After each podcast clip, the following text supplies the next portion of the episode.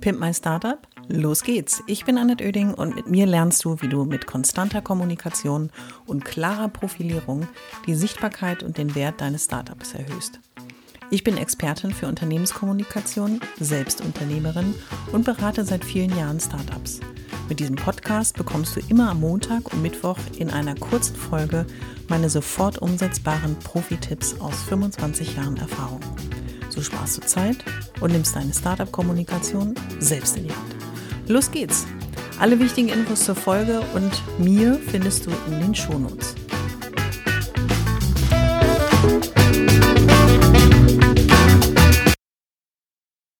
Willkommen bei Folge Nummer 29 des Pimp My Startup Podcasts.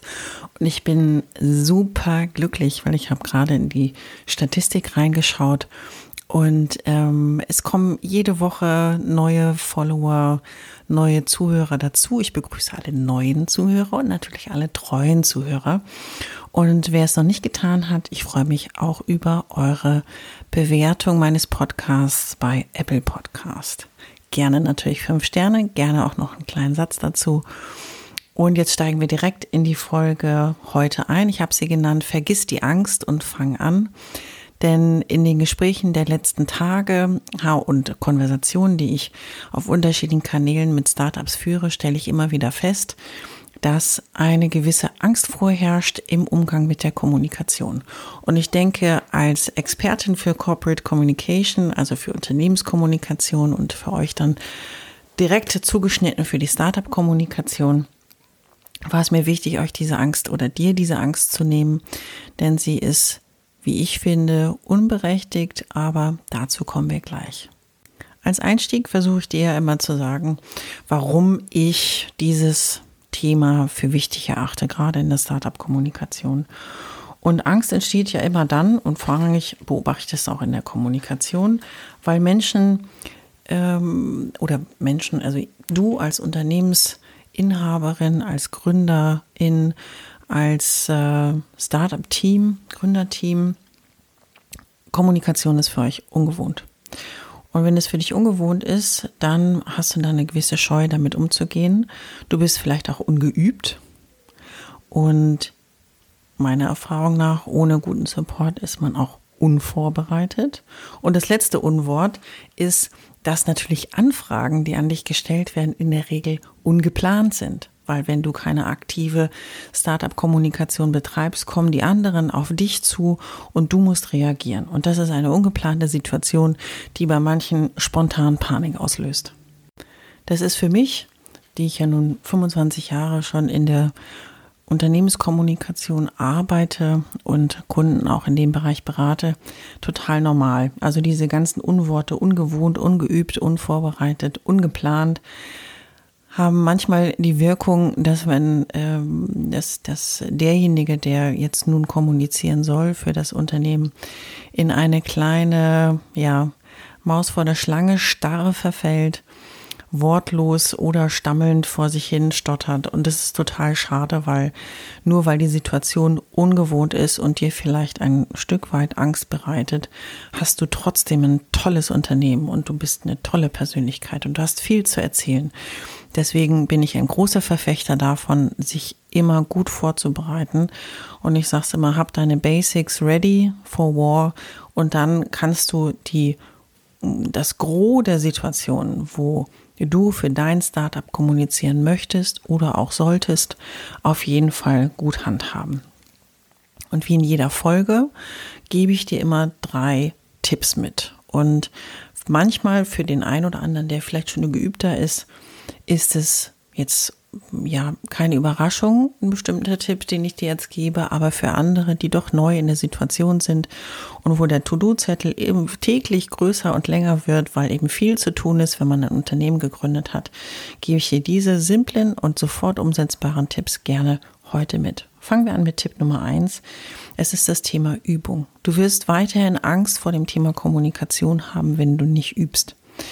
Meine Empfehlung ist, mache Erfahrungen in der Kommunikation, trainiere auf jeden Fall die ähm, Statements, die du bringen möchtest. Und das heißt eben auch zu sagen, was macht dein Startup, wer bist du, wie kamst du auf die Idee, dieses Startup zu gründen und wenn du das Gefühl hast, du würdest es gerne einfach mal aussprechen, weil die stillen Dialoge und Monologe, die man mit sich selbst führt, bringen im Zweifelsfall, wenn einem das Mikrofon ins Gesicht gehalten wird, nicht so wahnsinnig viel, weil man muss es mal aussprechen.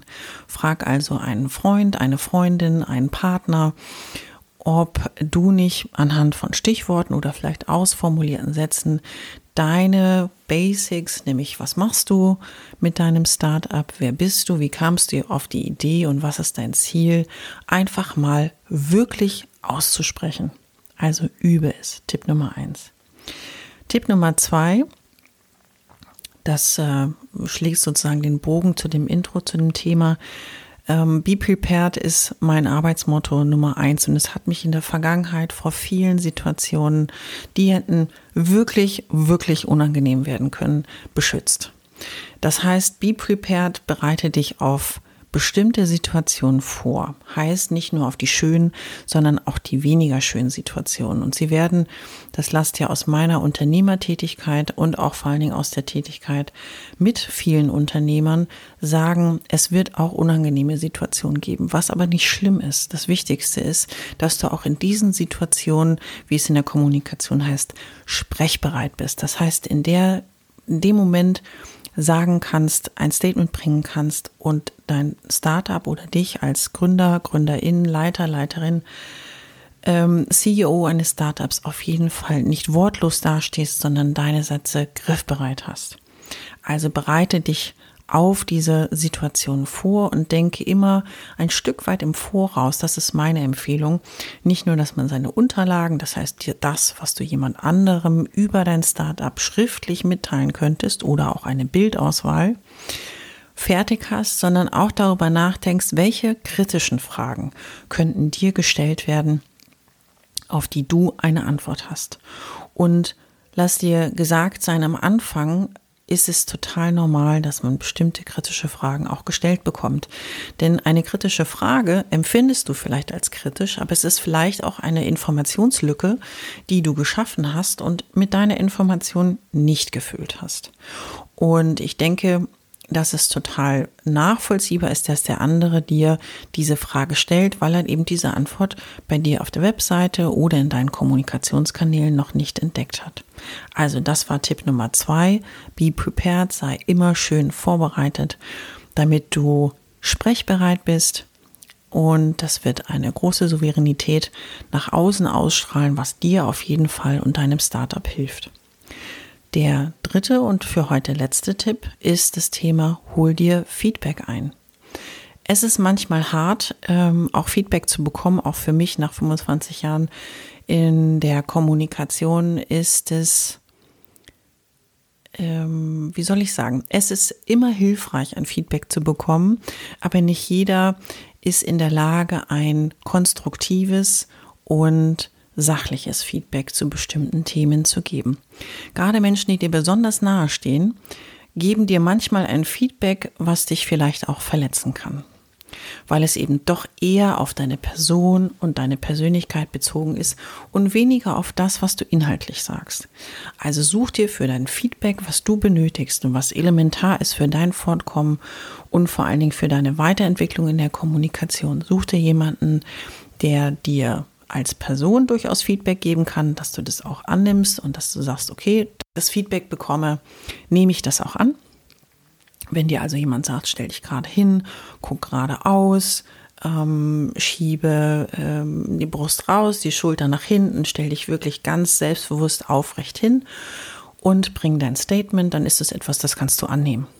Wenn jemand aber sagt, deine Frisur sieht scheiße aus oder ich mag deine Schuhe nicht, dann vergiss dieses Feedback einfach, weil es wird dich in dem Moment nicht weiterbringen. Konzentriere dich auf dein Auftreten, weil in der Regel guckt man dir ins Gesicht und man hört auf deine Stimme und maximal ist noch das wild gestikulieren deiner Hände entscheidend, was man auch ein Stück weit in den Griff bekommen kann. Und zum Zweiten such dir jemand, der dir inhaltlich Feedback geben kann. Das heißt, jemand vielleicht aus deinem direkten Umfeld, der fachlich beurteilen kann, was du da gerade sagst, beziehungsweise er beurteilen kann auch, ob das, was du ausdrückst, verständlich ist, weil das ist wahnsinnig wichtig in der Kommunikation. Nicht, dass du einfach irgendwas sendest, was du meinst, was jetzt gerade wichtig ist, sondern dass du dir gut überlegst, was du sendest und vor allen Dingen, wie du es sendest, wenn du möchtest ja schließlich, dass der andere dich versteht. Das waren jetzt meine drei Tipps für heute. Also übe, sei vorbereitet und hol dir Feedback. Denn das sind die, wie ich es am Anfang gesagt habe, eigentlich simplen Tricks, die ich schon seit ganz langer Zeit anwende. Und ich habe ganz tolle Menschen in meinem Dunstkreis und Freundeskreis, die kann ich immer wieder um Feedback bitten. Und auch im Kundenkreis bitte ich um Feedback, weil nur so kann auch ich besser werden. Also scheu dich nicht davor und los geht's. Ich hoffe, es hat dir gefallen und du bist durch meine Tipps ein wenig schlauer, aber vor allem mutiger geworden. Ich freue mich, wenn du meinen Podcast abonnierst und so ab jetzt keine Folge mehr verpasst. Immer montags und mittwochs. Und wenn es dir gefallen hat, schreib mir gerne eine Bewertung und gib mir 5 Sterne.